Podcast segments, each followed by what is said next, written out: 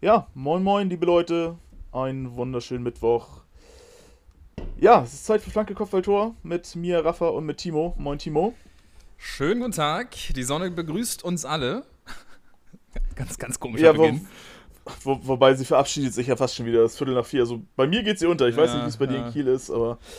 Nee, ähm, ja, wir kommen gerade aus einem 37-Tore-Spieltag in der zweiten Bundesliga. Das werden wir natürlich zum einen beschnacken und du hattest dir noch so ein paar andere Themen angeguckt. Willst du die mit uns teilen? Ja, ich kann einen groben Überblick geben. Wir, wir springen ja, sicherlich gerne. da nochmal so ein bisschen in so ein paar Seitengassen rein, aber ein grober Überblick. Es ist ein bisschen was passiert und zwar äh, vor allem bei Schalke. Da kommen wir natürlich auch in Bezug auf den Spieltag gleich noch ein bisschen drauf zu sprechen, denn äh, ja, die Niederlage zu Hause gegen Rostock hat natürlich da ein bisschen was in Bewegung gesetzt. Darüber werden wir reden. Dann äh, so ein bisschen ähm, Champions League was schon gespielt wurde. Vielleicht beschnacken wir noch ein bisschen, was noch gespielt wird. Ähm, und dann haben sich ja noch so ein paar Transfergelegenheiten aufgetan. Der Grund dafür ist natürlich nicht so schön, aber ähm, in Russland und in der Ukraine dürfen die Spieler jetzt wechseln. Ähm, sehr berechtigt natürlich. Und das äh, wird dann auch nochmal interessant und vielleicht auch in Verbindung so ein bisschen mit der Hertha, äh, die ja dann doch, ja, ja, ein bisschen schlecht dasteht und wahrscheinlich, wenn man den Moment sich so anguckt, ja, schon als Absteiger gelten könnte. Deswegen kommen wir da so ein bisschen drauf zu sprechen und ähm, wie gesagt, noch andere Dinge, die, die sich irgendwie so ergeben. Wir werden es sehen. Ja, wunderbar. Ich finde ein schöner, ja, Fahrplan ist es ja nicht, aber eine schöne, schöner Ausblick, wo es heute hingehen soll. Und ja, ich bin bereit, ich habe Bock. Und dann hören wir uns nach dem Intro. Music up. Check the mic and make sure it sound right, boys.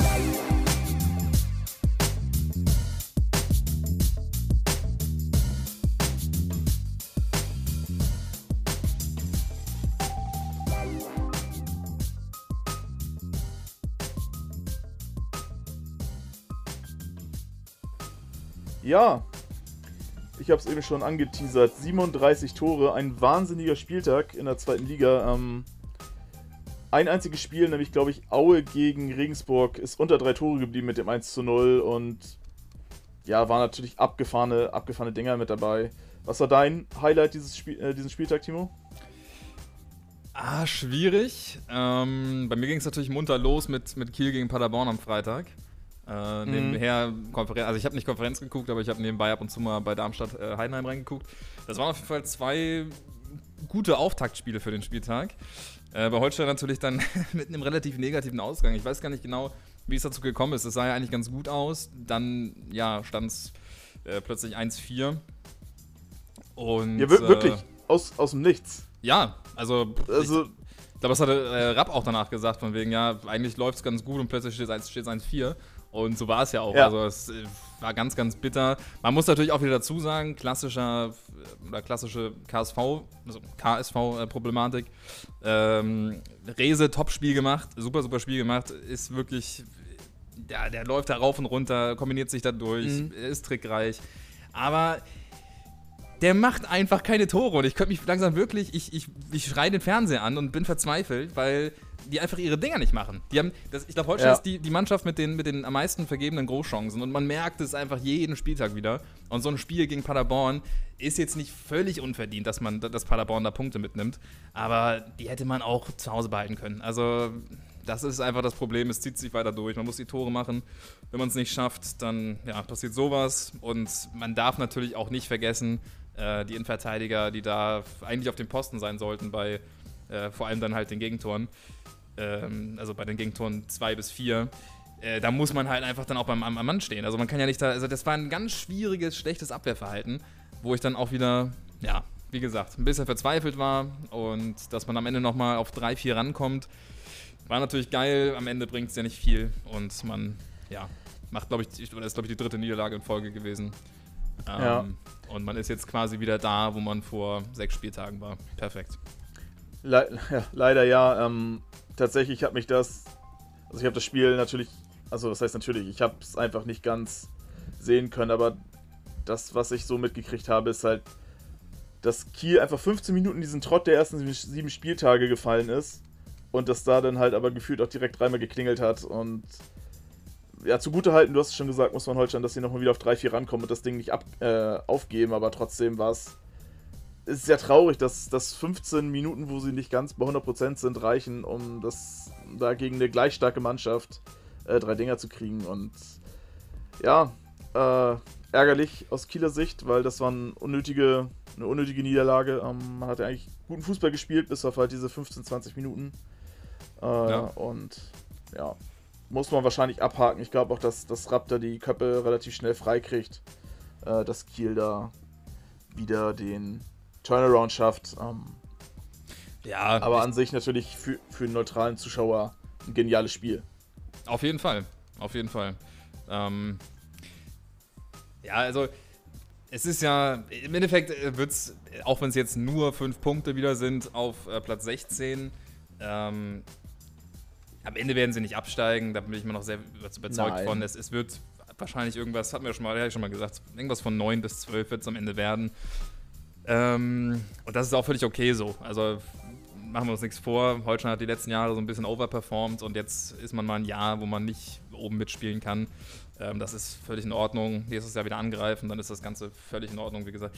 Ähm, was ich gerade noch sagen wollte, Darmstadt, ähm, das zweite Freitagsspiel, das hat mich wieder mal überrascht, die dann doch ja. wieder gewinnen und wieder oben dran bleiben.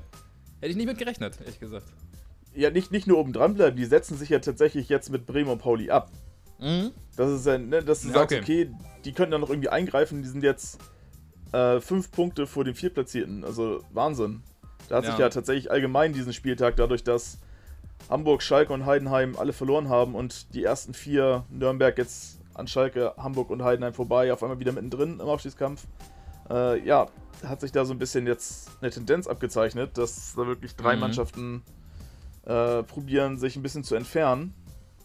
Und ja, Darmstadt, krass. Also, die waren ja eigentlich tot. Die haben 0-2 im Topspiel gegen Heidenheim, die sich eigentlich so ein Spiel auch nicht mehr nehmen lassen. Ähm, komplett aus ja. der Hand gegeben innerhalb von sechs Minuten.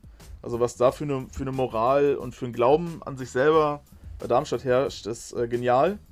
Dazu muss man sagen, dass dann noch Kollege äh, Tietz wieder anfängt zu treffen. Ja, ähm, endlich. end, endlich ja. wieder, ja.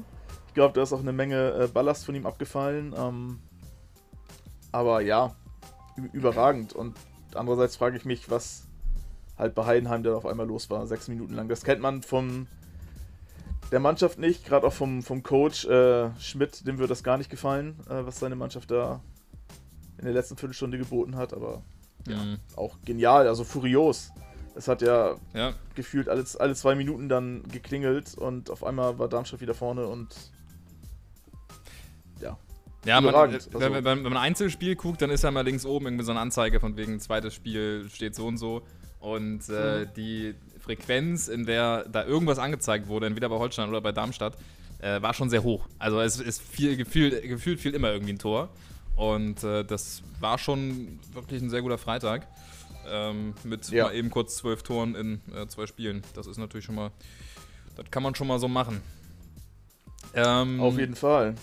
Dann gab es ja auch noch ein paar Sonntagsspiele. Äh, auch übrigens nur, ah, schon nur am Sonntag haben wir zwei Spiele, wo mal eine Mannschaft kein Tor gemacht hat. Wahnsinn. Ja. Ingolstadt und Regensburg machen keinen Treffer, ansonsten trifft jedes Team. Und äh, am Samstag, ja, ich würde jetzt hier nicht direkt mit Schalke beginnen. ich würde vielleicht nee. tatsächlich ähm, mit, dem, mit dem Spieler des, oder mit, mit dem Gewinner des Spieltags wahrscheinlich ähm, beginnen. Und da meine ich jetzt nicht äh, die ersten drei, sondern da meine ich jetzt äh, Nürnberg, die den HSV 2 zu 1 schlagen. Und den ja. HSV da, ja, äh, auf, auf einen schwierigen Schlusssport schicken. Auf die Saison gesehen. Ja, schw schwieriger äh, Schlusssport ist wahrscheinlich leider äh, richtig. Und leider habe ich halt Angst, dass es mittlerweile das vierte Jahr in Folge ist, wo man ab Spieltag 24, 25 äh, die Saison so langsam begraben muss. Ähm, keine Ahnung, jetzt beim HSV ist das vierte Spiel in Folge, ich glaube Sandhausen äh, gegen Werder und Pokal Karlsruhe und jetzt halt in Nürnberg, wo man irgendwie nicht aus dem Pushen kommt.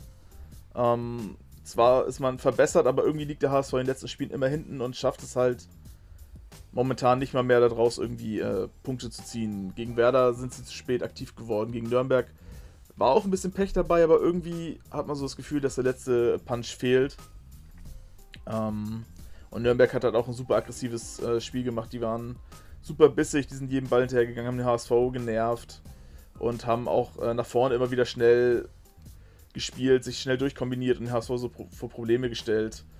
Und ja, tatsächlich habe ich Nürnberg vor zwei, drei Wochen abgeschrieben. Gerade nach dem 0 zu 5 zu Hause ja. gegen Ingolstadt habe ich die komplett abgeschrieben.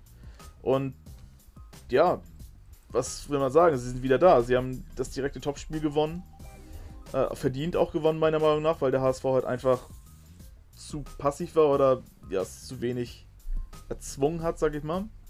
Es ist einfach nach vorne zu wenig gegangen, muss man ganz ehrlich sagen. Und ja, Nürnberg, die waren bissig, die haben sich alles reingeschmissen. Ähm, ich glaube, mit dem muss man rechnen. Die haben eine unfassbare Moral. Haben es jetzt schon mehrmals bewiesen, dass man sich so aus ein, zwei Löchern in der Saison äh, rausackern, rausfighten kann. Und deshalb für mich tatsächlich noch ein Kandidat, irgendwie auf Platz 2 oder 3 aufzuspringen. Weil ich immer noch der Meinung bin, auch nach 25 Spielen, dass eine Mannschaft von Darmstadt oder Pauli noch anfangen wird zu schwächeln. Bin ich auch überzeugt von. Ähm, ich, ich, ah, ich weiß nicht, ob ich Nürnberg das zutrauen kann. Also irgendwie schaffen sie es ja offensichtlich, sich da oben so fest zu, festzuklammern. Ähm, mhm. Aber ich weiß gar nicht, wann waren das? War das Ende der Hinrunde oder Anfang der, der Rückrunde, wo die so ja schon eine relativ schlechte Serie hatten? Ähm, auf, also ich, ich, ja. ja ich kann es mir, ja. War, war beides. Sie sind ja, glaube ich, irgendwie so zum Ende denn der, der Rückrunde langsam eingebrochen und haben sich jetzt langsam so wieder berabbelt. Ja. Ähm, ah, ich weiß nicht. Ja. Also, ich kann es mir irgendwie nicht vorstellen, dass die aufsteigen. Ähm, es wäre für mich der überraschendste Aufsteiger von den ersten sechs Mannschaften. Überraschender ähm, als Darmstadt? Ja, also aufgrund der Lage jetzt. Vor der Saison hätte ich ähm, so, okay. überraschender okay, gefunden, ja. genau. Ähm, okay. Aber jetzt in der Situation, weiß ich nicht. Ich, ich, ich kann mir beim besten Willen nicht vorstellen, ähm, dass Darmstadt aufsteigt. das tut mir wirklich leid für alle Darmstadt-Fans. aber ich kann es mir einfach nicht vorstellen. Ähm, aber am Ende, das ist, das ist einfach das Geilste an dieser zweiten Liga. Also, es ist völlig egal, man, man kann es nicht voraussagen. Ähm, es, es, ich, ich befürchte, dass sich noch zwei der drei Plätze dramatisch ändern werden. Ähm, ich kann mir nicht vorstellen. Wäre ich stark für, muss ich ganz ehrlich sagen. Was denn? Da wäre ich stark für, muss ich. Ja, natürlich. Kann, kann, ich nicht bestreiten.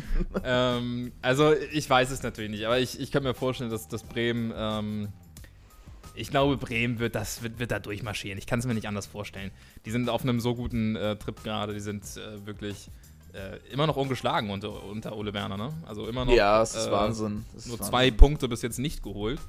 Und äh, das ist schon, ja, das ist schon äh, so ein Lauf, dass du da, glaube ich, die nicht mehr rausbringen lässt.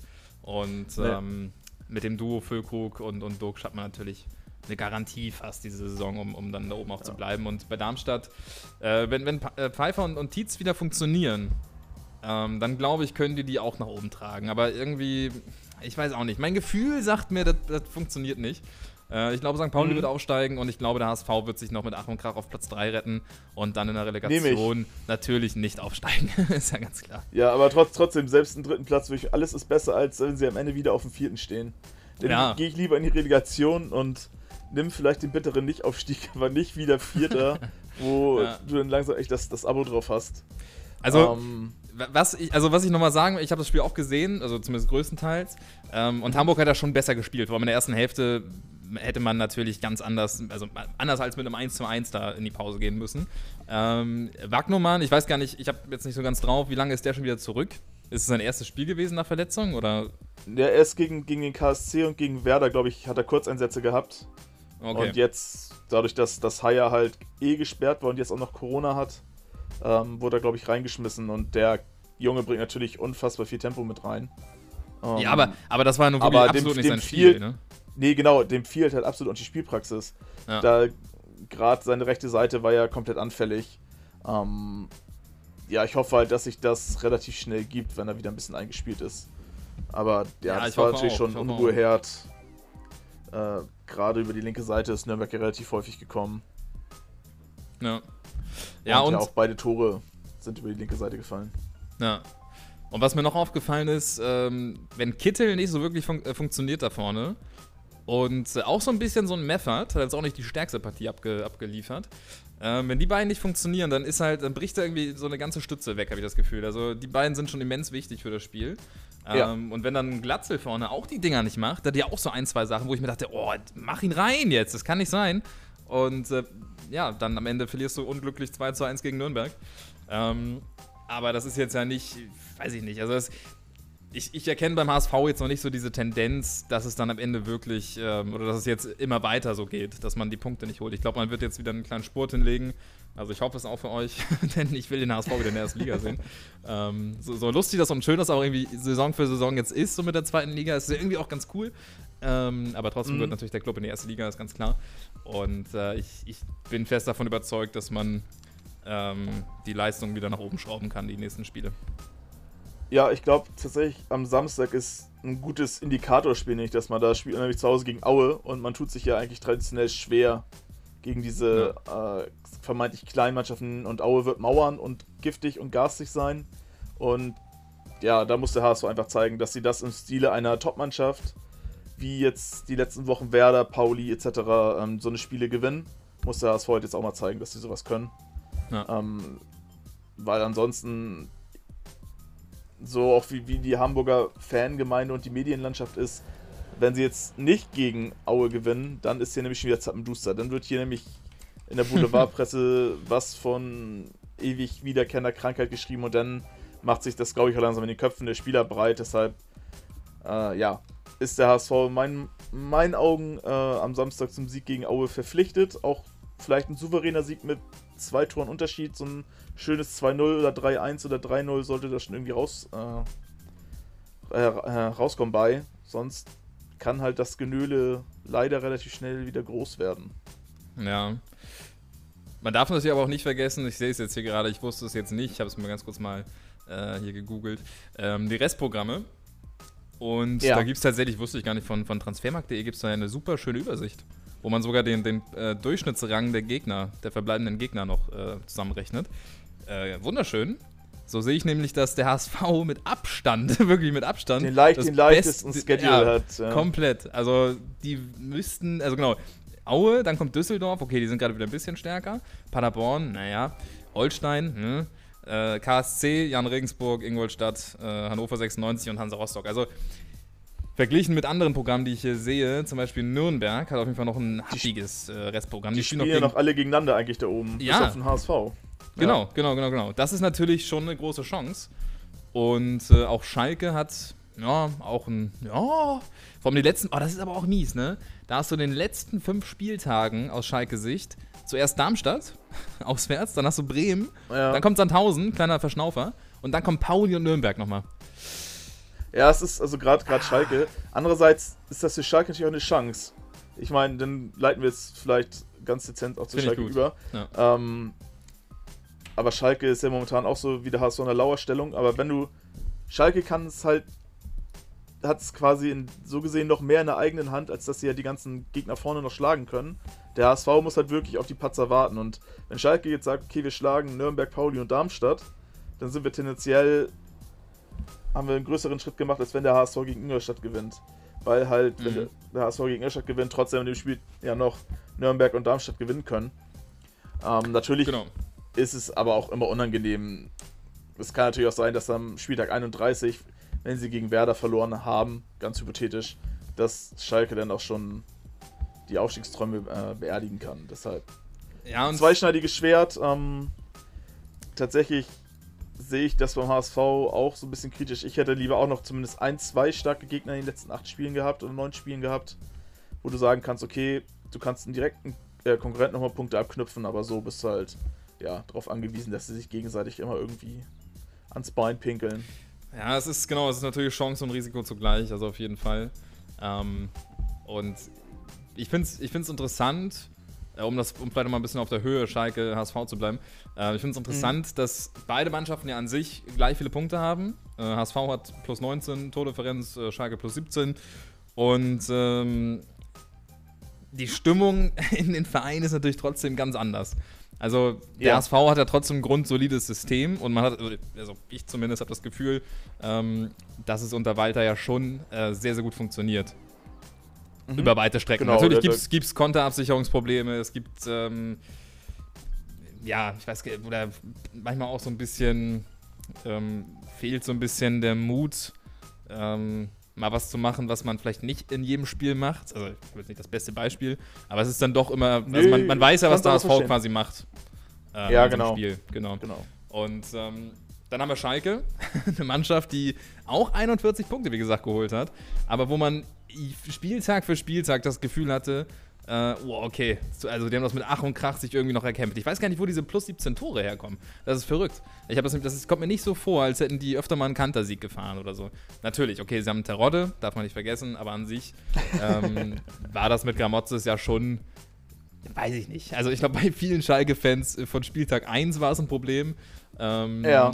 Und ja, jetzt hat man nach 25 äh, Spieltagen und nach einem 3 zu 4 gegen Hansa Rostock, was auch wirklich, ja, keine Ahnung, aus Schalke sich wahrscheinlich ärgerlich, aber auch schon ziemlich verdient ist, weil Schalke wirklich ein, ja, ich will jetzt nicht einen Grottenkick sagen, abgeliefert hat, aber Schalke hat schon wirklich kein gutes Spiel gemacht. Also auch wirklich so unkreativ und immer Flanken auf Terodde, immer rein, das, äh, rein die Möhre da in die Mitte. Ähm, und ja, ja, keine Ahnung. Natürlich macht Terodde auch seine Tore, aber es gibt trotzdem keinen Plan B gefühlt. Es geht nicht mal durch die Mitte oder so, nö. Es geht immer auf Flanken. Also es ist schon deprimierend, mhm. wahrscheinlich aus Schalker Sicht. Ja, vor allem muss man auch überlegen, okay, denn es klappt sogar dreimal. Sie schaffen es dreimal, Terodde so in Szene zu setzen, dass er knipst und trotzdem ja. schaffst du es nicht gegen akut abstiegsbedrängtes Team zu Hause vor relativ vollem Haus äh, auch nur einen Punkt mitzubringen und irgendwie, ja, ist halt dieses Up und Down bei Schalke, wir haben es letzte Woche schon angesprochen, ähm, was Gramotzes halt nie in den Griff bekommen hat. Ähm, ja, und trotzdem, oder nicht, nicht trotzdem, aber und zusätzlich hat man halt bei Schalke auch von Anfang an, auch wenn man sich mal so den O-Ton der Fans anhört, auch mal das Gefühl, dass Schalke, dass sie bei Schalke das Gefühl haben, dass da nie ein Plan hinter war diese Saison. Dass einfach geguckt mhm. wurde oder gesagt wurde, okay, unser Kader ist so gut, eigentlich müssten die ohne Trainer aufsteigen, so nach dem Motto, ne? ja. Eigentlich, eigentlich müsste es egal sein, wer da an der Seitenlinie steht und natürlich, also die Saison ist noch nicht verloren, aber man steht mittlerweile mit dem Rücken zur Wand und ja, okay, jetzt die letzten Spiele soll Mike Biskins, natürlich eine Schalker Legende, mhm. übernehmen, aber der war halt auch schon ein paar Mal bei Schalke und ist eingesprungen. Und mhm. ich weiß auch nicht, so ein richtiger. Ist, er ist für mich jetzt nicht so der Trainer, wo ich sage, okay, der wird jetzt in den nächsten zwei, drei Wochen Schalke so auf links drehen, dass sie auf einmal begeisternden Offensivfußball spielen, ähm, was mit dem Kader durchaus möglich ist oder möglich sein sollte sogar. Ja. Und das sehe ich halt auch bei Biskens. Das ist für mich einfach so, okay, Gramotzes, der hatte eh nie ein krasses Standing im Verein und bei den Fans, der ist jetzt weg probiert man vielleicht so ein bisschen Aufbruchstimmung zu holen, aber jetzt, weiß ich, Mike, Mike Biskins in allen Ehren, aber als Trainer sehe ich den halt leider nicht wirklich, zumindest nee, nicht in der nicht zweiten mehr Liga. auch. Nee, also ich meine, er hatte diese erfolgreiche Zeit bei Fürth, ähm, wo er auch mit ihnen aufgestiegen ja. ist nach, nach ich glaube, es war dieser, war es dieser erste Aufstieg für Fürth, nachdem sie ich 20 glaub, Jahre oder so immer gefühlt wieder geworden sind? Ich glaube schon, ja. Ich glaube auch, ja. Auf jeden Fall, äh, genau. Büskens ist ja einfach nur da, damit man nicht wieder diesen Gramotzes-Fehler macht. Also von wegen, ja komm, wir hauen nochmal einen Trainer für die letzten neun Spiele rein. Und dann hat er das irgendwie doch so gut gemacht, dass wir ihn mitnehmen. Und eigentlich ist er aber gar nicht so wirklich der Richtige. Also ich finde es auf jeden Fall völlig okay, dass man jetzt nicht einen neuen Trainer installiert, mit dem man perspektivisch ja. über die Saison hinausarbeiten möchte. Der wird ja auch jetzt nicht plötzlich da stehen. Also ich habe da jetzt auch, ich habe so ein bisschen überlegt, wen könnte man da reinschmeißen und so. Ähm, und da sind mir jetzt auch nicht viele gute Kandidaten eingefallen. Also, keine Ahnung. Am Ende landet man dann immer bei, bei einem Bruno Labbadia. Natürlich. Ganz klassisch. Ja, irg irgendwie sowas. Ja, oder, oder so ein Farke, wo ich mir aber auch, also bei Farke habe ich auch gar keine Meinung. Also ehemals ähm, Norwich. Norwich. Ja, ja, also keine Ahnung, ich kann nicht beurteilen, wie gut die Mannschaft unter ihm gespielt hat. Ich weiß nur, dass sie aufgestiegen sind und na gut, dann lief es nicht mehr so gut. Ähm, ah, genau, Farke hatte ich noch mal aufgeschrieben. Dann natürlich ein Neuhaus, den ich persönlich super finde. Ähm, der aber früher mm. für den BVB und auch für Essen aktiv war. Da weiß ich nicht, inwiefern diese Ruhrpott-Geschichte, Rivalitätsgeschichte da noch mitspielt. Ähm, ja. Aber um den würde ich mich halt wirklich bemühen. Also vielleicht sogar auch dann für die nächste Saison, weil mir einfach der auch jetzt ein bisschen die Trainerideen sonst fehlen. Aber ich glaube, der kann eine Mannschaft schon ganz gut entwickeln genau, der kann dir halt auch vor allem so eine neue Identität geben, die Schalke meiner Meinung nach ich lasse mich gerne von, von S04-Fans korrigieren, äh, aber die Schalke halt momentan, so gerade nach dem Abstieg oder auch in den letzten Jahren, anderthalb Jahren, zwei Jahren jetzt, so fehlt. Also wirklich dieses, dass man denkt, okay, das ist auch vielleicht wirklich dieser Schalke-Malocher-Verein oder so, wo auch die Umgebung dann wieder komplett mit drauf einspringt. Ja. Und ja, genau, Uwe Neuhaus finde ich einen, einen äh, spannenden Trainer. Weiß ich jetzt im Zuge, das weiß ich aber nicht, wie gut das passt, dass Markus Gistol seinen Posten in Russland aufgegeben hat, oh. ist mir der vielleicht in meinen Sinn gekommen, aber nee. ich weiß auch nicht, ich glaube nicht, dass das passt. Das war tatsächlich so der Trainer, der mir noch relativ frisch vor Augen war, aber ansonsten fällt mir tatsächlich auch nicht mehr viel ein muss ich ganz ehrlich sagen. Also, das ist schwierig. Wenn, wenn Gistol Lust hätte, oder Gistol oder Gistol, wie auch immer man ihn aussprechen würde, ähm, wenn er jetzt Lust hätte zu sagen, okay, komm, ich mach's für die neuen Spiele oder für dieses von, von Heidel, äh, von, von Schröder, äh, von Heidel, von Schröder angekündigte ähm, End, Endturnier, was es jetzt quasi gibt, neuen Spiele, die müssen am besten alle gewonnen werden äh, wenn, wenn er das angehen möchte, aber auch wirklich nur bis zum Ende der Saison, egal wie er dann abschneidet, wenn er als erster aufsteigt, darf er trotzdem nicht Cheftrainer bleiben. Weil der mhm. Typ kann über so, so, eine Saison hinaus, kann da so, so einen Verein irgendwie nicht aufbauen. Also ich weiß nee, nicht, genau. woran es liegt, aber diese, diese paar Wochen, die funktionieren ja ab und zu auch mal. Ja, deshalb, ich bin gespannt, wen Schalke da am Ende der Saison aus dem Hut zaubert. Ähm, ja. Natürlich wäre es auch interessant zu sehen, oder würde ich vielleicht auch ganz gerne sehen, dass Schalke vielleicht aus diesen aus dieser Achterbahnfahrt so ein bisschen ausbrechen kann und nochmal konstant spielen kann. Natürlich auch gerade für den Hinblick, dass ich hoffe, dass sie sich gegenseitig noch schön Punkte wegnehmen. Äh, aber ja, momentan fehlt mir halt so richtig der Glaube dran. Ich kann mir nämlich nicht vorstellen, dass Büskens großartig den Schalter umlegen konnte, den Gramotzes jetzt nicht umlegen konnte. Deshalb aber hättest du, hättest du Gramotzes gefeuert? Ich hätte Gramostos schon viel früher gefeuert. okay, gut. Ich glaube, also, einzige richtige Antwort, ja. Ich, ich hätte ihn schon ganz, ganz früher. Ich glaube, ich wäre gar nicht mit ihm in die Saison gegangen, nachdem er ja schon ansatzweise verbrannt war, nachdem er die letzten sieben, acht Spiele machen musste der letzten Saison. Hätte ich gesagt, ja. okay, im Sommer fangen wir mit einem ganz neuen Trainer an. Und das war für mich schon der erste Fehler, den, den S04 gemacht hat. Ähm, andererseits, wie gesagt, ich kann, ich kann dir keine Alternativen nennen ich kann dir keinen Trainer nennen, wo ich gesagt hätte, okay, der baut jetzt Schalke auf, dass auch wieder souverän in der ersten Liga spielen kann. Also ist halt mhm. wirklich schwierig. Ähm, wie gesagt, da können wir eigentlich nur abwarten, was, was Schröder und Konsorten denn da ab Sommer machen sollen. Beziehungsweise sie sollten ja eigentlich sich eigentlich jetzt schon drum kümmern. Ähm, mhm.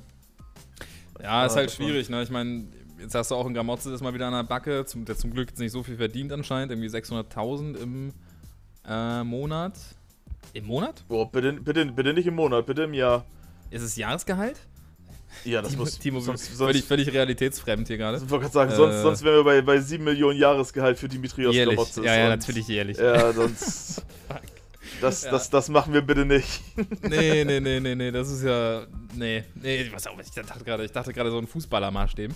Ähm, vor allem in Topstars. Äh, Maßstäben. Ja, genau. Ja, äh, lassen wir das auf jeden Fall. Genau, äh, 600.000 jährlich und äh, wenn die jetzt noch aufsteigen sollten, ähm, dann würde sich der Vertrag verlängern plus mhm. äh, eine Verdreifachung des Gehalts. Also statt 600.000 äh, würde er dann nochmal 1,8 Millionen bekommen.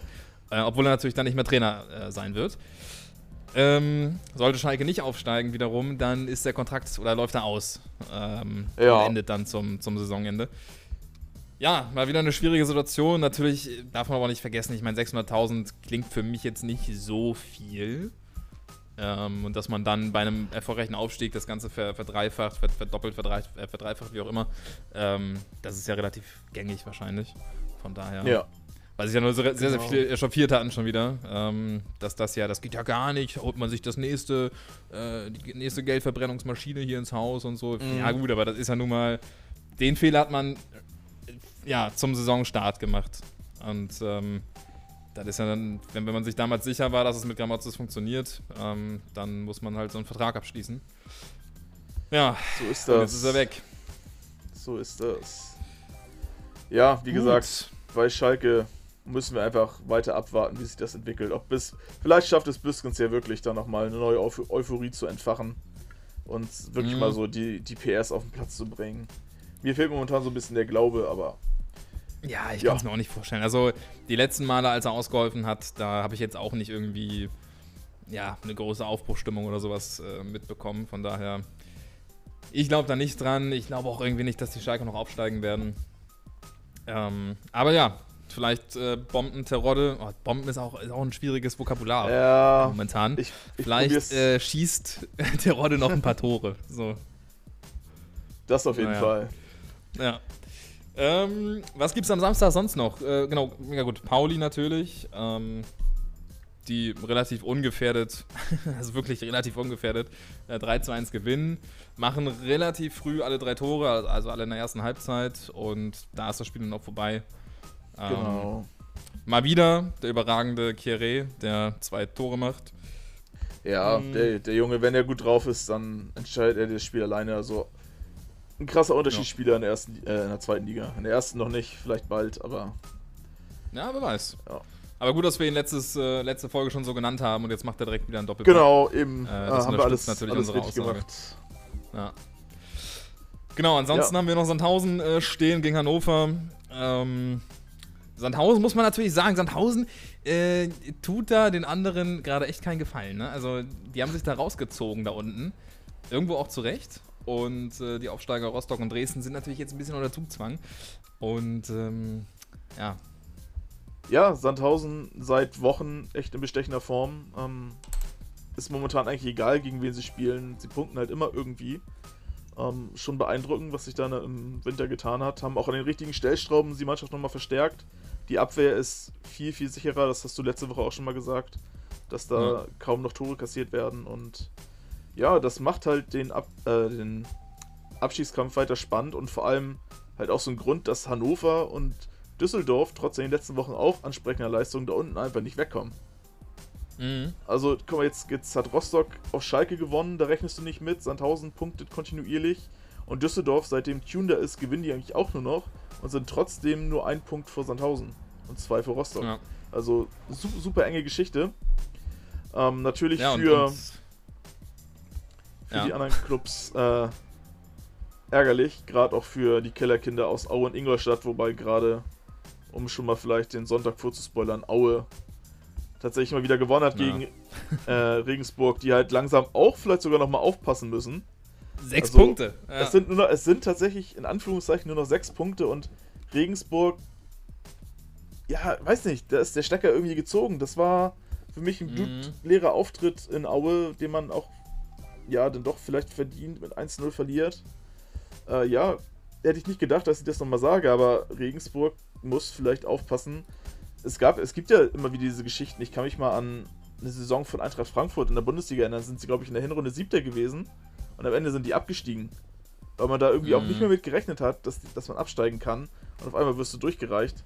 Und wir haben es schon gesagt: Sandhausen, Düsseldorf, Hannover sind eigentlich alle ganz gut in Form. Rostock gewinnt überraschenderweise Spiele, wo man nicht mit rechnet.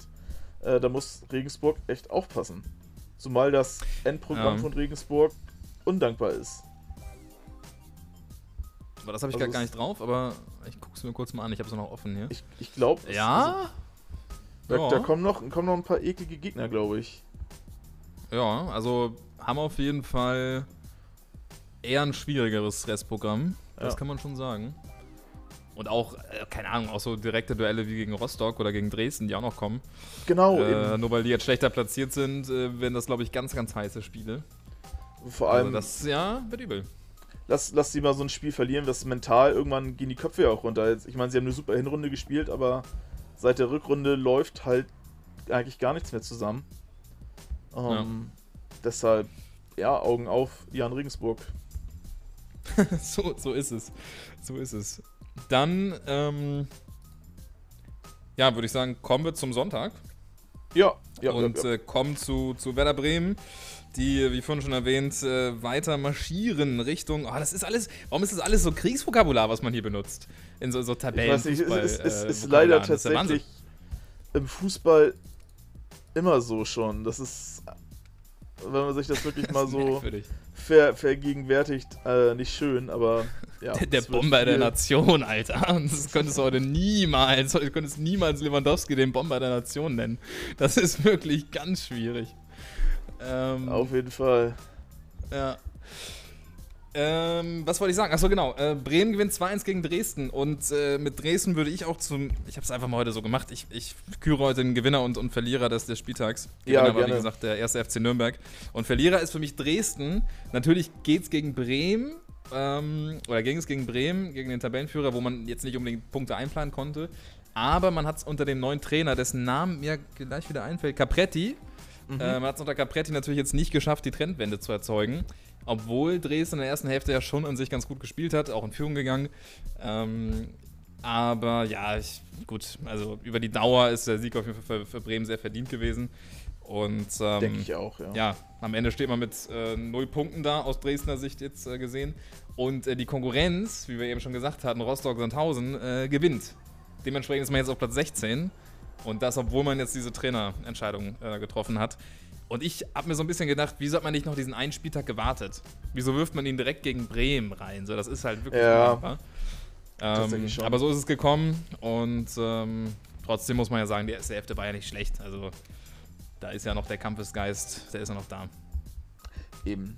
Es gibt ja auch keinen Grund, dass man jetzt, dass Dresden jetzt schon die Segel streicht. Das sind zwei Punkte auf, auf Rostock. Ähm, natürlich eine unschöne Situation, aber Dresden sollte halt ja am Ball bleiben. Ist ja noch alles möglich. Alles drin. Ja. Wir sind ja, sind ja noch nicht weg vom Fenster, deshalb äh, ja, kein Grund für Dresden, nichts mehr zu machen. So ist es. Ähm, ja, der, der doppelte Füllkrug ist es am Ende. Ähm, und Wahnsinn, was haben wir, wir? Äh, ja. Was haben wir am Anfang der Saison über den hergezogen, weil der nichts getroffen hat Ja. und jetzt ist er einer der besten Spieler der Liga. Das ist, ja, wild. das ist schon verrückt. Also der das hat ja wirklich die ersten unter Anfang Ja. nichts getroffen.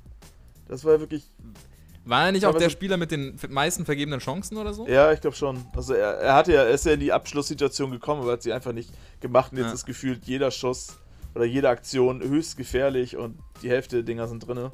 Also Ja. Ja, krass, was Werner oder auch Werner und dann das Duo Duxch und äh, Füllkrug da bei Werder bewirken. Äh, Meinst du, das ist ein Duo, was dann auch in der ersten Liga äh, zusammenbleiben wird da vorne? Oder meinst Ja, du, die jetzt zusammen vielleicht nicht die Qualität für die erste Liga? Doch schon. Ich habe tatsächlich gelesen, dass Bergamo wohl 5 Millionen für Dux bietet. Mm. Ähm, und Mhm. Dux hat, hat zwar gesagt, dass er für drei Jahre unterschrieben hat und da auch bleiben möchte, aber ja. weiß nicht, für Lo Loyalität war, glaube ich, bisher noch nicht ganz so bekannt. Und wenn da auf einmal Bergamo kommt und der vielleicht mit denen international spielen kann, ähm, ist das natürlich nochmal ein anderer Schnack. Und Bergamo sucht halt neue Stürmer, weil Zapata und Muriel beide den Verein verlassen werden und dann ist da halt vorne was verkannt. Und Ja. Ja, das war halt auch, sag ich mal, also Dux ist ja kein No-Name, aber halt auch ein No-Name wie Gosens damals aus dem Nichts da zum überragenden links linken Schienenspieler wurde. Ähm, zeigt ja, glaube ich, auch Dux, dass man sich da ganz gut entwickeln kann. Deshalb, weiß nicht, bei Bergamo gibt es schlechtere Teams, um unterzukommen. Auf jeden Ander- Fall. an- also andererseits- an seiner Stelle würde ich es direkt machen. Andererseits, äh, Bundesliga mit Bremen, wenn es so kommen sollte, ist natürlich auch nicht verkehrt, ne? Nö, kann man, kann, kann man auch, glaube ich, Kann, kann, man, kann man auch mal machen, ja, glaube Äh, das stimmt natürlich. Äh, Duxch ist damals zu äh, Düsseldorf nach Kiel. Aber hat, hat Düsseldorf damals schon erste Liga gespielt? Ich glaube ja, ne? ich. Mhm, dann Oder ist er da ja. Da ist er ja gar nicht zurechtgekommen, äh, überhaupt nichts. Ja. nichts hingekriegt und dann. Wo hat es ihn dann hingezogen? Ist die Frage. Mir Hannover, glaube ich, direkt, ne? Ja. St- Stimmt, ja. Ja. Ja, der ist schon ein, einiges. Er Ach, war genau, er war ja ausgeliehen. Ja, Genau, genau, genau. das war das Problem. Ja, ja, stimmt. und dann ist er von Pauli Stimmt. halt weiter zu Düsseldorf und dann zu Hannover. Ja. Also der hat ja schon, schon einiges, einiges durch, der Jung. Stimmt. Ja, der kam im Winter per Laie, deswegen fühlt sich das Genau. gerade so komisch an. Aber der war quasi anderthalb Jahre da, deswegen. Ja, Ja, okay. ja. Okay. Ja, ich würde ihn auf jeden Fall auch gerne nochmal in der ersten Liga sehen. Und ähm, das Risiko, dass er dann, oder die Wahrscheinlichkeit, dass er da auch in der ersten Liga abliefert, ist natürlich, wenn er jetzt in dem Team bleibt und eine ähnliche Teamkonstellation vorfindet, auch in der ersten Liga, dann könnte ich mir vorstellen, dass es natürlich auch aus ähm, Gewohnheit dann, ja, auf jeden Fall jetzt nicht so schlecht laufen wird wie, wie unter, unter oder wie in Düsseldorf damals, wo er natürlich in Genau. eine neue Mannschaft auch reinkam. wo er auch nicht dann direkt äh, Stammspieler war. Ja. Ähm, ja. Genau, so sieht das aus. Äh, wollten wir noch irgendwas zu Bremen sagen? Nee, die gewinnen, was ich vielleicht noch so sagen würde, dass Bremen halt auch Spiele gewinnt, wo sie vielleicht nicht ganz so überragend unterwegs sind. Ähm, was ja immer ja. schon so ein, so ein schönes Zeichen ist, dass man wirklich eine Top-Mannschaft geworden ist. Dass man halt auch Spiele ja, für sich entscheiden kann oder auf seine Seite ziehen kann. Wo du jetzt nicht sagst, okay, guck dir die Bremer an, die haben heute den Gegner wieder hergespielt, sondern doch eher auch mal so ein Kampf- und Krampfspiel, gerade in der zweiten Halbzeit am Ende ähm, ja, siegreich gestalten können. Und ja, ich, ich frage mich tatsächlich, wer Bremen dann noch irgendwie mal stoppen soll. Natürlich jetzt interessant, Samstagabend in Heidenheim. Ähm, da wird es vielleicht auch schon so ein bisschen ja, darum gehen, ob Heidenheim nochmal oben angreifen kann oder ob für Heidenheim die Saison dann im oberen, ja, in der oberen Hälfte zwar zu Ende geht, aber nicht mehr mit, mit dem Aufstieg zu tun hat. Äh, ja, wird spannend. Ja. Wird spannend.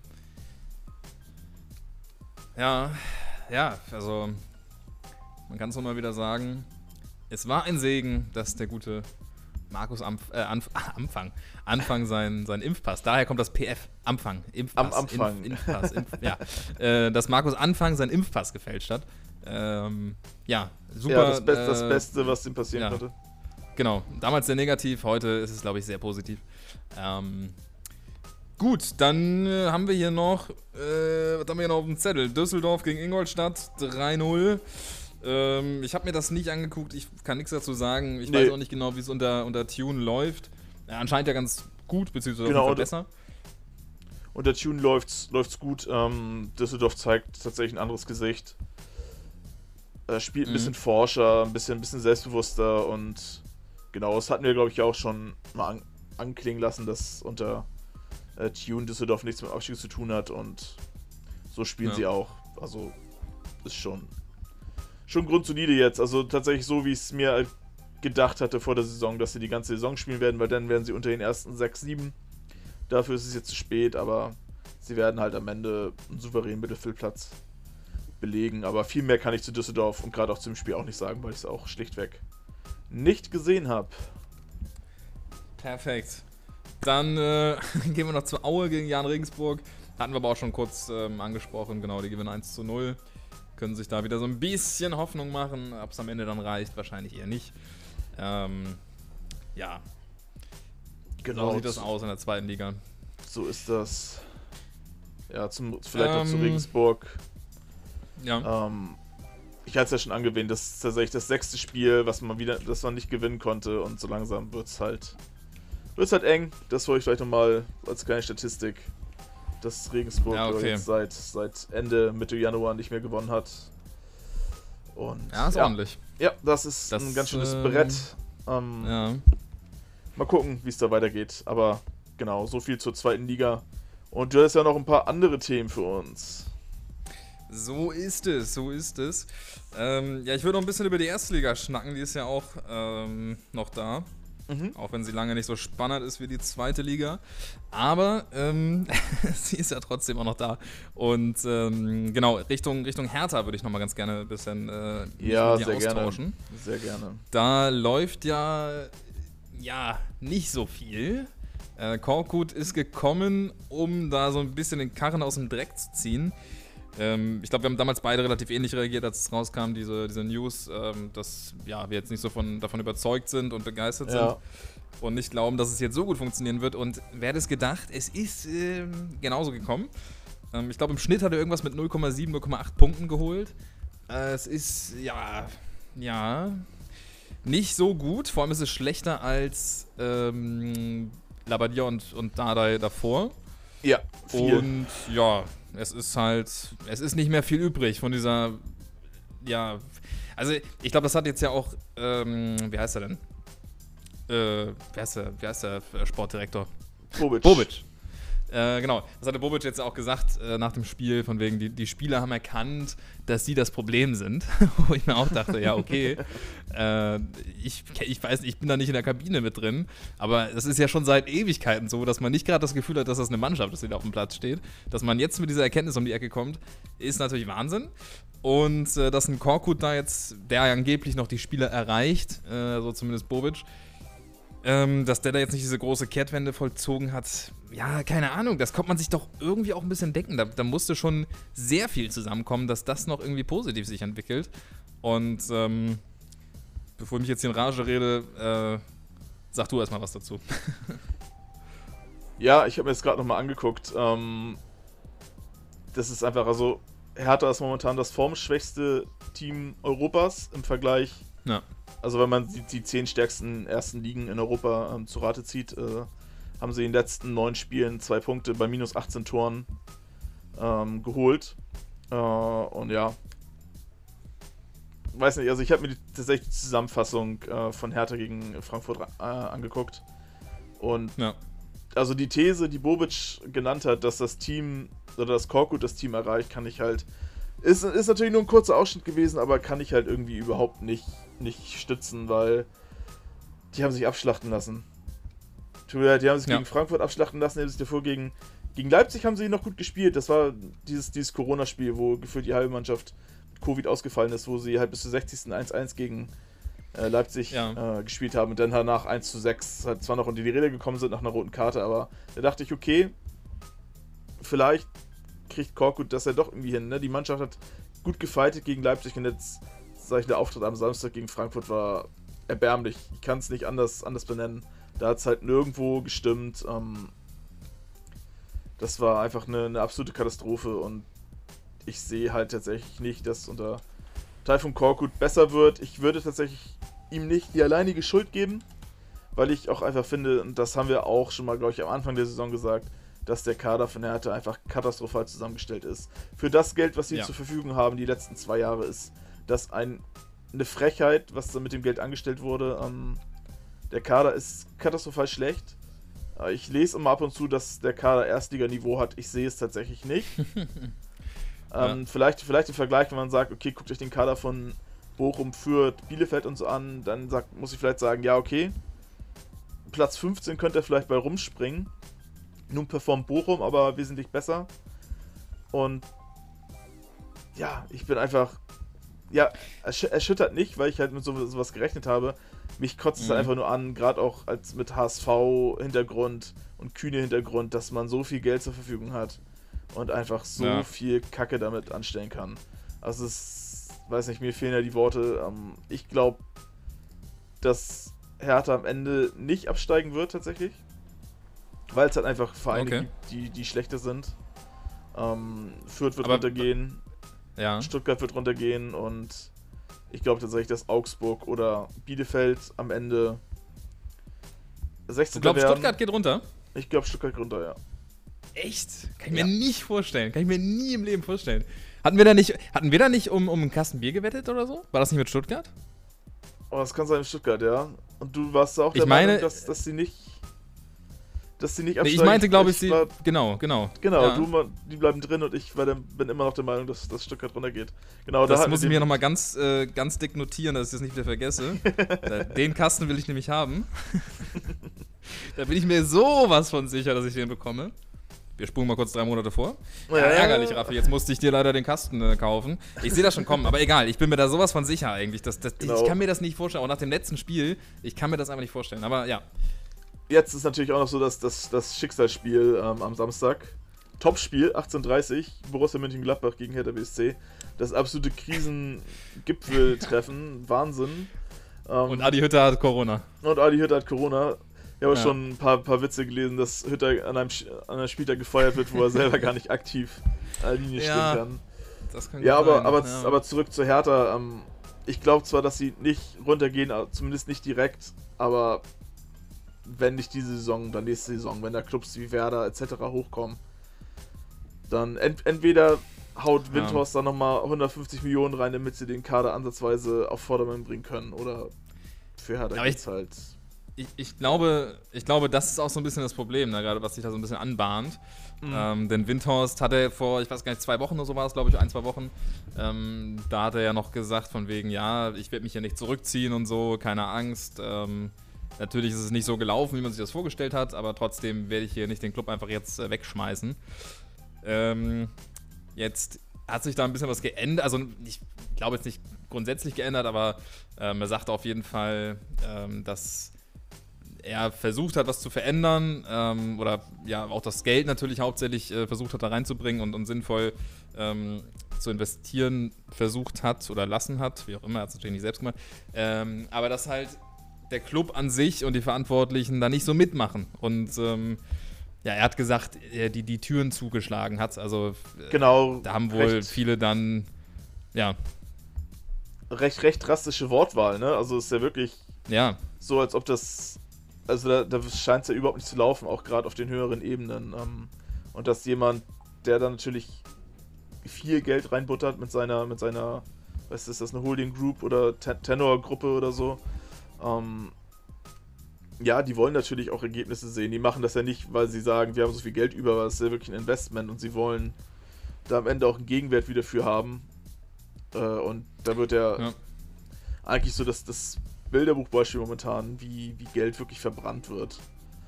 Äh, ja, kann ich, kann ich äh, nachvollziehen, dass Windhorst vielleicht auch angepisst ist als Geldgeber.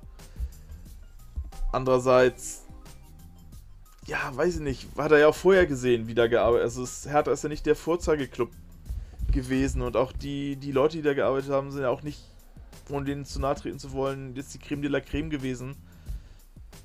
Ich bin natürlich nach wie vor ein bisschen enttäuscht von Freddy Bobic. Der hat bei Frankfurt meiner Meinung nach viel, viel bessere Arbeit geleistet als jetzt in Berlin. Äh, ja. Aber ja.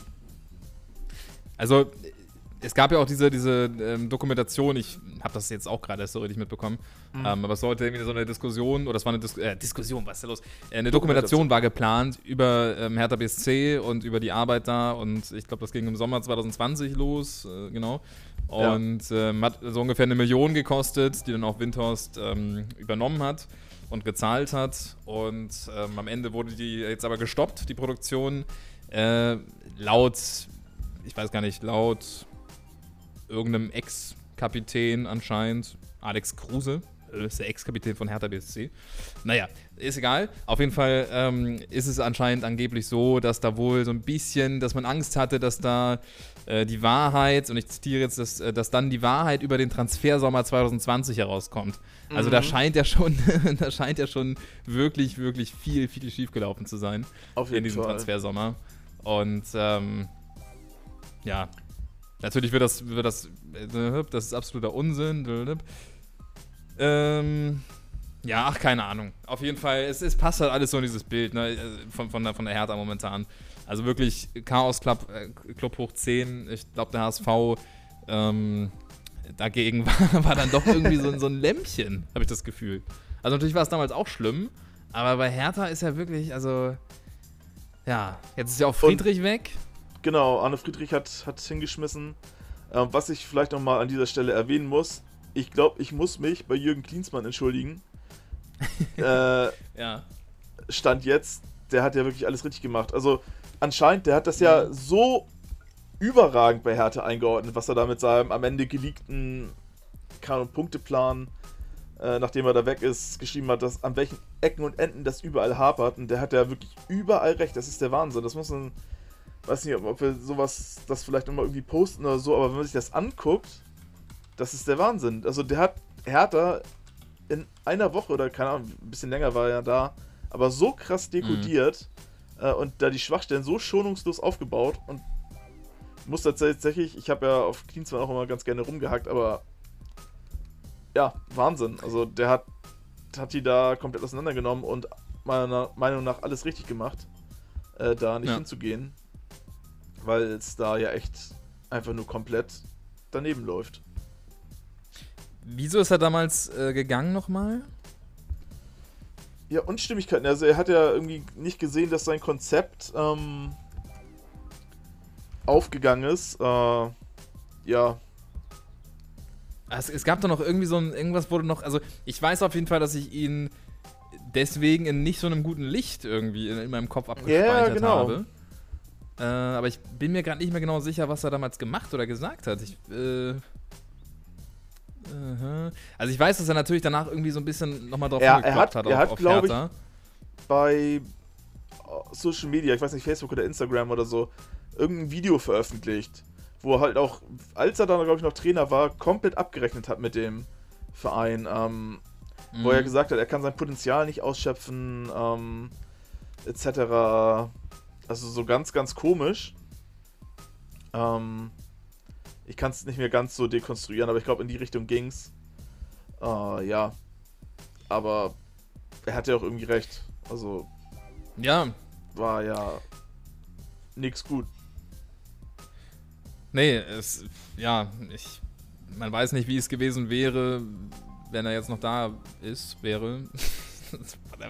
äh, auf jeden Fall, äh, ja, kann ich dir nur zustimmen. Also ich ich, ja, das ist, man, man erkennt das natürlich immer nicht. Man weiß ja nicht, was, was später passiert in der Zukunft, aber hätte man gewusst, dass es jetzt so läuft, dann hätte man, also natürlich erstens bei Klinsmann, aber natürlich auch genauso bei Labadia, hätte man auch dran festhalten müssen. Also Labadia zu feuern war wirklich, würde ich mal behaupten, jetzt im, im Nachhinein völlig dumm. Also ja. da wäre man zumindest am Ende dann, ja, also ich bin persönlich davon überzeugt, dass sie absteigen werden. Aber deswegen sage ich das jetzt so. Also dann wäre man vielleicht am Ende nicht abgestiegen, aber ja. Ähm, ja, keine Ahnung. Ich würde auch, ich würde auch direkt würde ich Korkut rausschmeißen. Ja, ich auch. Also ich lass, da, lass, da, lass da den U15-Trainer stehen. Immer, besser, immer noch besser als, als ein Teil von Korkut. Also, ja. weiß ich nicht. Definitiv. Ah, schwierig. Schwierige Situation. Und natürlich, äh, ja, also ich habe es mir auch schon vor ein paar Jahren schön ausgemalt. Äh, von wegen hier Windhaus übernimmt ähm, und, und pumpt da ordentlich Geld rein und äh, ich weiß gar nicht, wie viele Millionen das jetzt schon sind. Ähm, auf jeden Fall ist es dreistellig, glaube ich. Ne? ich glaub, auf jeden Fall dreistellig. 300 ja. irgendwas, 300 äh, Millionen oder sowas. Und also man bekommt davon ja nichts mit. Die haben ja sogar Plus gemacht auf dem Transfermarkt in, der, in, in diesem Transferfenster. Äh, ja. Also keine Ahnung. Also da läuft so viel falsch. Ich, ich weiß, jetzt haben wir wieder dieses leidige Thema und diese leidige Diskussion von wegen, ist ein Aufstieg oder kann äh, ein Abstieg auch was Positives bewirken? Am Ende muss man immer sagen, nein. Also, das haben wir jetzt, glaube ich, nee, diese Geschichte, ja. dieses Märchen haben wir jetzt äh, oft genug erzählt oder gehört, ähm, dass ein Abstieg auch super sein kann.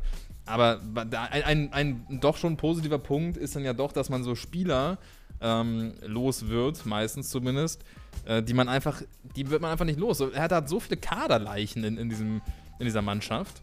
Und ja. vielleicht würde man die zumindest mal loswerden, weil ich habe auch das Gefühl, dass das, dass das Gehaltsbudget, weiß ich nicht, also das kann doch, wie kann man sich einen Ecklenkamp zum Beispiel holen?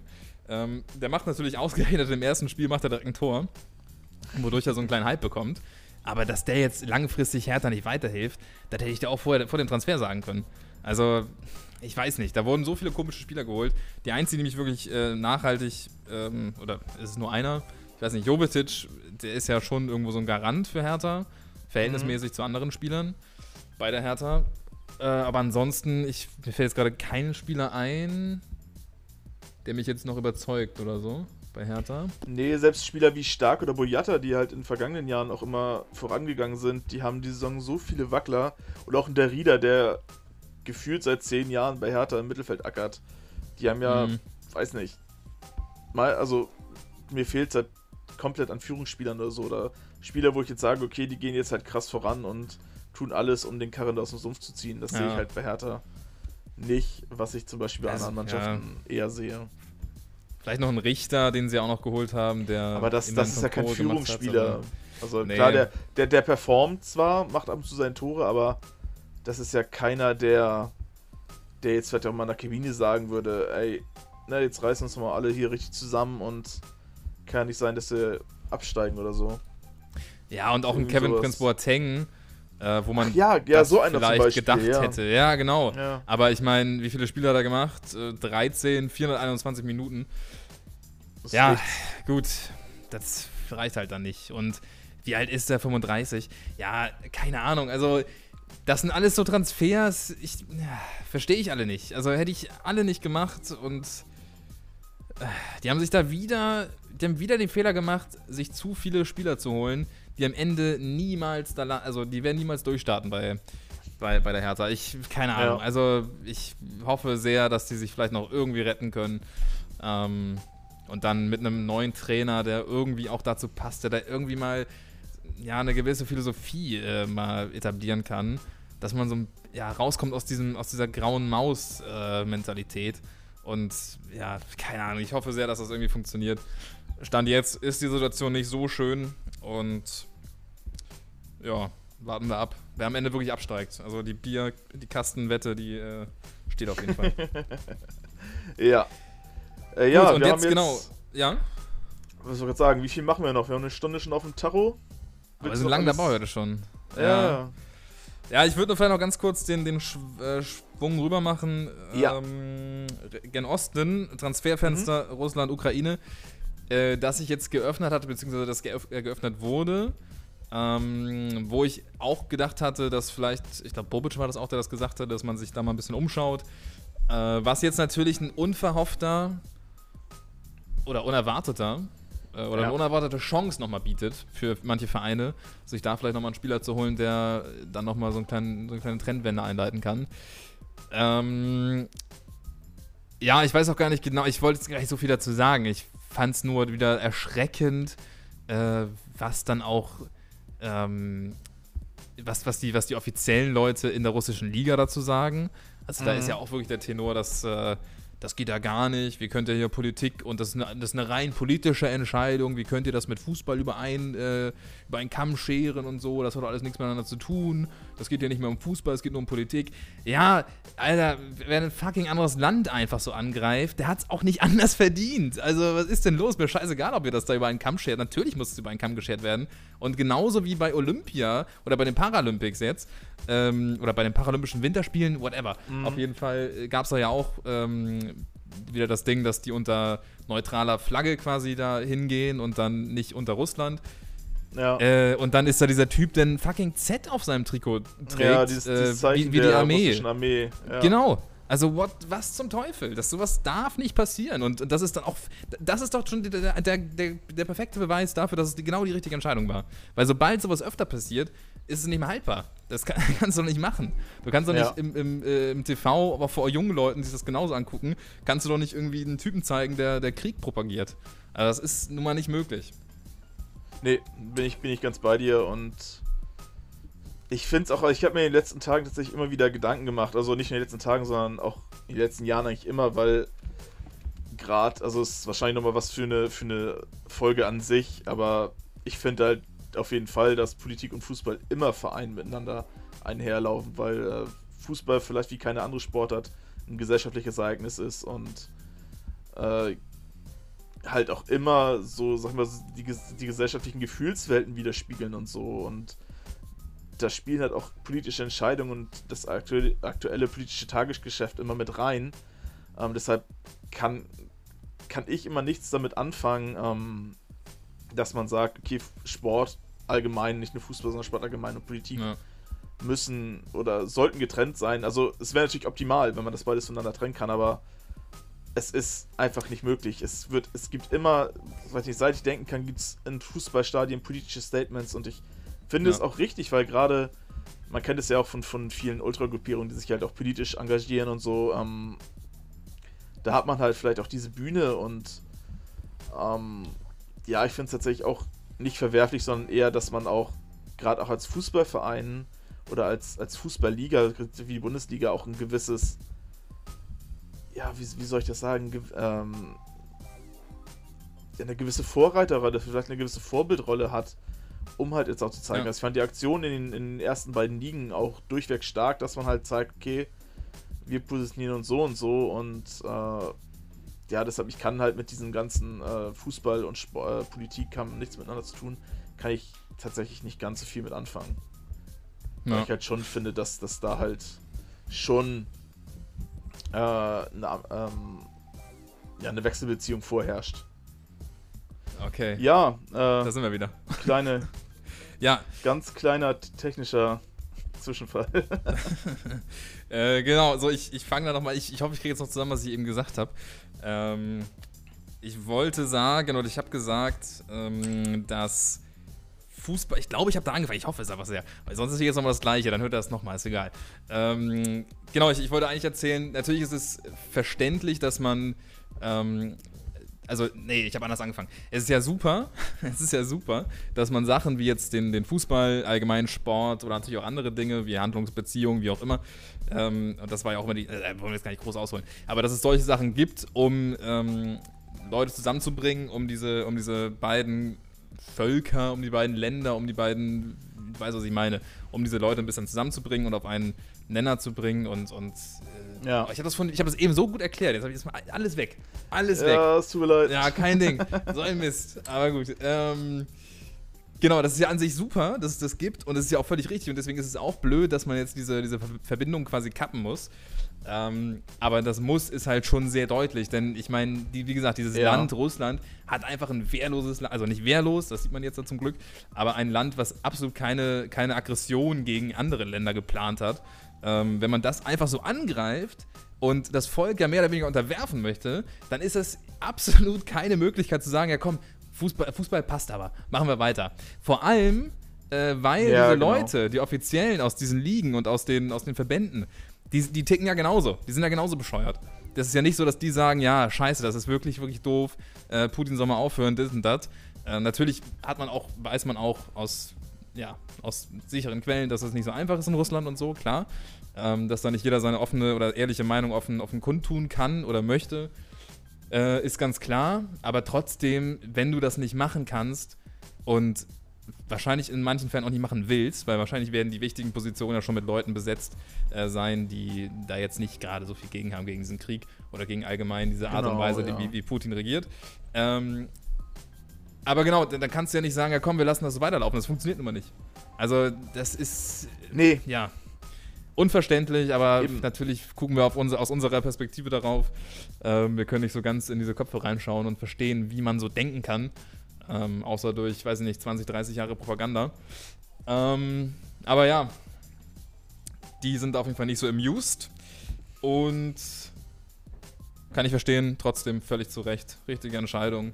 Und verdammt nochmal, holt diese ganzen Spieler da raus, die da weg wollen. Also, das ist super, dass es diese, dieses Transferfenster jetzt gibt. Habe ich auch nicht so ganz mit gerechnet irgendwie. Nee, aber ist natürlich alternativlos, mhm. ähm, dass jetzt den Spielern eine Möglichkeit gegeben wird, auch ich, ich glaube schon, dass sie einseitig ihre Verträge kündigen müssen. Ähm, aber dass es halt jetzt diese Möglichkeit gibt, weil ich kann auch die Spieler oder gerade Spieler nach ähm, verstehen, die sagen, ich kann jetzt in dem Land, sei es jetzt Ukraine oder Russland, nicht mehr spielen, kann ich es absolut nachvollziehen. Ja. Die Liga in, in der Ukraine ist ja eh ausgesetzt. Ja. In Russland wird ja noch ganz normal weitergespielt, weil ja nicht ganz so viel passiert aus deren Sicht und es ja nur eine Spezialoperation ist, aber das ist ein anderes Thema. ja, äh, deshalb, ja wichtig und äh, alternativlos, dass da die Möglichkeit gegeben wird, gerade auch ausländischen Spielern äh, die Möglichkeit zu geben, ähm, sich zu verändern. Richtig, richtig. Ja, ich wollte jetzt eigentlich noch ein bisschen darauf äh, zu sprechen kommen, wen man vielleicht für die Hertha jetzt noch raussuchen könnte. Wird vielleicht ein bisschen lang. Äh, vielleicht gucken wir noch ganz kurz auf gestern Abend. Ähm, auf den Champions League-Sieg vom FC Bayern gegen Salzburg. Äh, ich habe das Spiel angefangen zu schauen und ich hatte, ich hatte irgendwie die ganze Zeit so ein schlechtes Gefühl. Hatte, also daran sieht man wieder, wie wahnsinnig gut mein Gefühl ist. Aber naja, gut. Äh, ich werde diesen Kasten werde ich bekommen. Ähm, mein Gefühl hat mir gesagt, ah, das wird schwierig heute für Bayern. Das wird ganz äh, mühselig, da gegen Salzburg weiterzukommen. Vielleicht schaltet man sogar aus. Ähm, dann habe ich die ersten, was waren das, 20 Minuten gesehen. Dann stand es 2-0 und ich dachte mir, ja gut, äh, nee, das wird doch nichts für Salzburg. Und dann habe ich ausgemacht, weil ich irgendwie noch was anderes zu tun habe. Ja, gedacht, komm, gut, egal. Gut. Das, das hat sich eh schnell erledigt, muss ich mir jetzt nicht bis zum Ende angucken. Das wird jetzt ein langsames Runtergespiele. Und dann geht das Ding 7-1 aus. Und ich dachte mir, oh nee, Leute, ich habe ein bisschen noch zu Ende geguckt. Das ist echt ärgerlich. Äh, Lewandowski schießt den schnellsten, beziehungsweise frühesten ähm, Hattrick ja. in der Champions League. Und Champions League-Geschichte, ja. Ja, und. Ich wollte dich nicht unterbrechen, ja. Alles gut. ja, ich hab, man merkt, dass irgendwie so gerade so ein bisschen Verbindungsprobleme sind bei uns.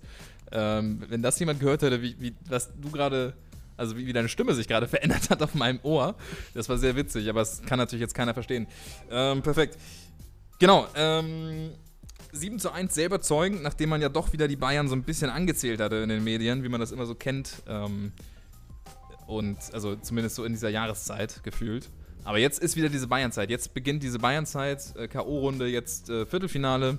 Ähm, ich weiß gar nicht, wann die Auslosung stattfindet. Wahrscheinlich irgendwie nächste Woche irgendwann, ne? Nächste, nächste Woche, also nächste Woche, also jetzt heute und nächste Woche sind ja noch die restlichen Achtelfinalspiele und dann wahrscheinlich an dem Freitag ja. in einer Woche, denke ich mal.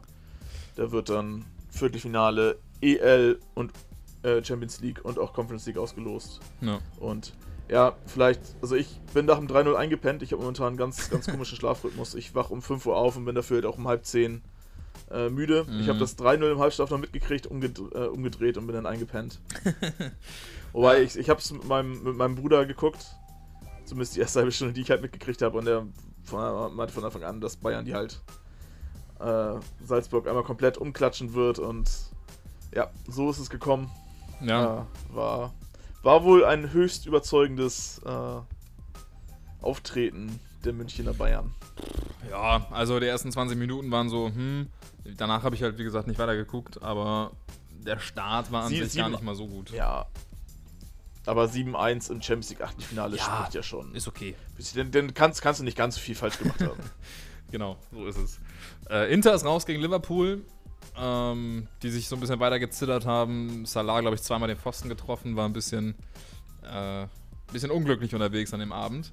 Aber genau, Ja. ansonsten äh, sind erstmal Liverpool und Bayern im Halbfinale heute, äh, im Viertelfinale, heute Abend natürlich der, der Paukenschlag des Achtelfinals. Madrid gegen Paris.